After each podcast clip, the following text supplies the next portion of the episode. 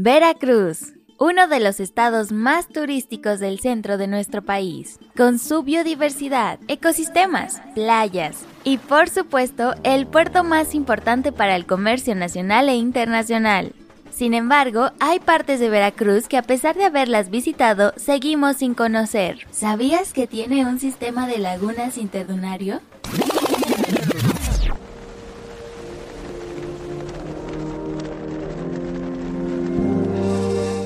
Les damos la bienvenida a nuestro Encuentro de Saberes, repensar las ciudades costeras desde la biodiversidad, un podcast de GIZ México en colaboración con Semarnat y Sedatu. Para nuestra sección de voces que inspiran, nos acompaña la doctora Patricia Moreno Casasola, líder de pares en Boca del Río Veracruz. Conduce Diego Magaña, asesor técnico de GIZ México.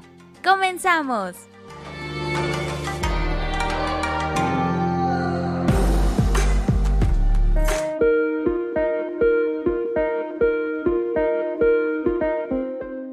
¿Qué tal? Mi nombre es Diego Magaña, asesor técnico para GIZ y les doy la bienvenida a una emisión más de nuestra serie de cápsulas tituladas Encuentro de Saberes. Como GIZ México y como parte del clúster de proyectos denominados Cities, dedicado a temas de ciudades y transportes sustentables, generamos y difundimos estas cápsulas en el marco de nuestro proyecto BioCities, que se enfoca en el desarrollo sustentable de regiones costeras urbanas mediante la integración de servicios ecosistémicos y biodiversidad. En este contexto, Fondo Golfo de México nos brinda apoyo para articular las iniciativas de diversas organizaciones que trabajan en la región.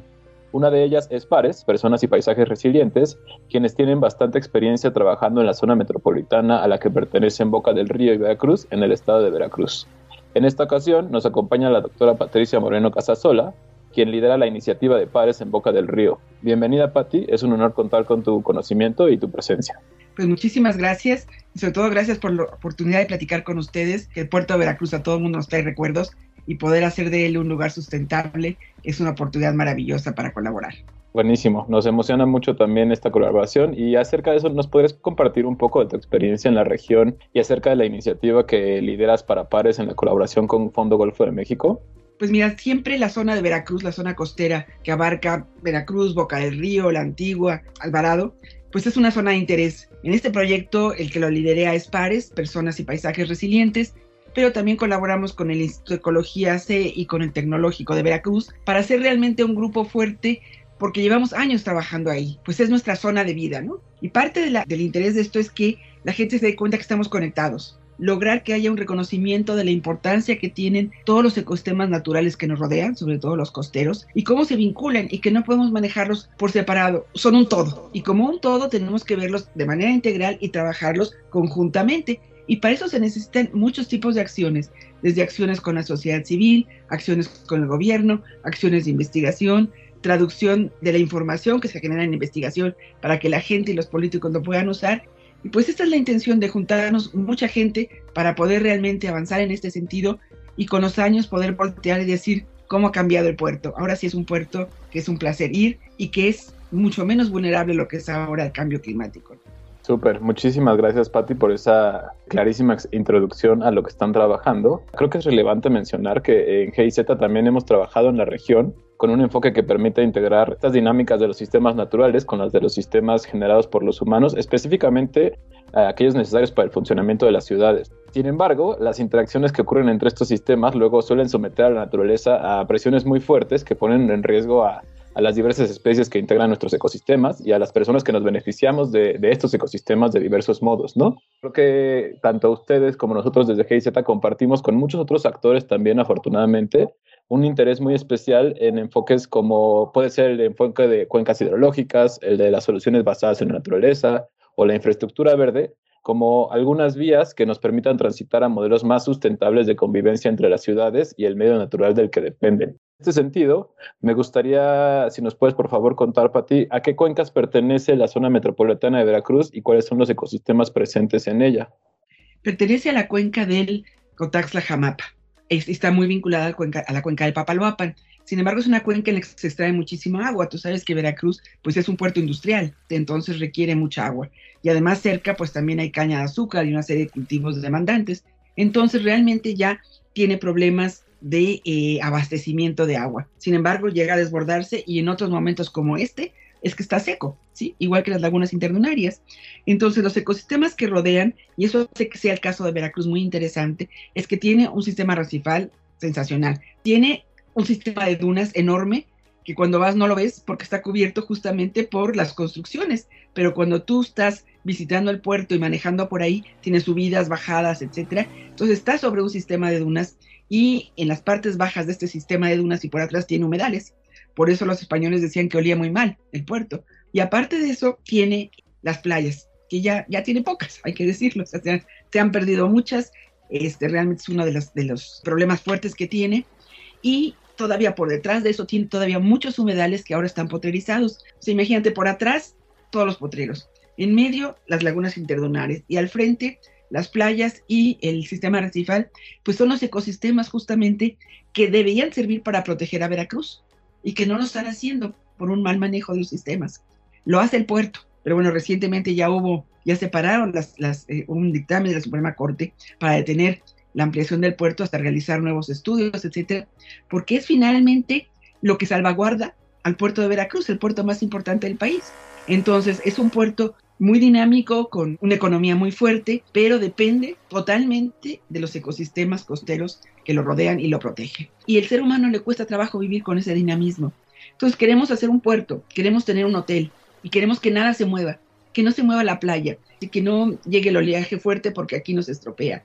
Pues no, vivimos en esa parte de la tierra, tenemos que adaptarnos a ellos. Entonces tenemos que aprender a vivir con la costa y mucho de ellos a través de utilizar adecuadamente los ecosistemas, los servicios ecosistémicos y buscar lo que decíamos, soluciones basadas en la naturaleza. Híjole, Pati, escucharte es realmente riquísimo. Mientras tú platicabas, para mí era muy fácil como imaginar cómo este esquema que nos hablaba como distintas escalas espaciales y temporales, ¿no? Cómo se relacionan esos distintos componentes y elementos, sobre todo porque representa, su gestión representa muchísimos desafíos, ¿no? Y mencionabas también que afortunadamente existen como estos nuevos enfoques, como el de soluciones basadas en la naturaleza, que nos permite valorizar los beneficios que obtenemos de la naturaleza para poder adaptarnos a los distintos desafíos, ¿no? Y creo que ahí sí me gustaría hacer como una distinción entre lo que implica valorizar y no monetizar, ¿no? Porque creo que es importante reconocer que gran parte de las tensiones que existen entre las sustentabilidades, porque se ha favorecido por mucho tiempo a la dimensión económica sobre la social y la ambiental, y es necesario empezar a girar ese enfoque, ¿no? Buscar ese otro balance.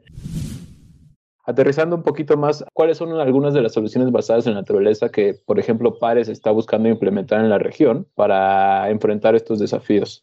Pues ahorita lo estamos basando sobre todo en dos y que tienen que ver con humedales ambas.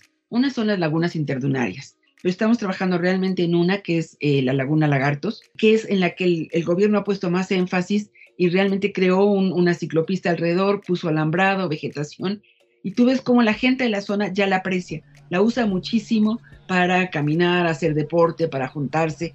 Hay grupos ya organizados para limpiarla. Y nos quedan todavía 35 más donde se puede hacer ese esquema. Si logramos rescatar estas lagunas y que tengan agua limpia, porque parte del problema es que muchas de ellas reciben o aguas de, tormenta con mucha basura o algunos drenajes clandestinos. Entonces, esta es una parte.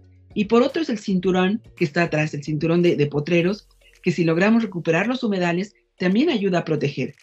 Buenísimo, muchísimas gracias, Pati. Creo que justo estamos llegando como a ese punto nodal en el que es bien fácil identificar cuáles son esas representaciones territoriales en donde es crucial la gestión adecuada para poder hacer como relaciones benéficas entre estos dos sistemas. Otra cosa que estuviste mencionando en esta última intervención que tuviste sobre todo fue la cuestión de las personas, ¿no? Y creo que esa es una parte que determina mucho el éxito de estas iniciativas. El chiste es que las personas son quienes pueden dar continuidad. En este sentido y como última pregunta de cierre, me gustaría saber cómo es que Pares está abordando la inclusión y participación de la comunidad en estas iniciativas que desarrollan?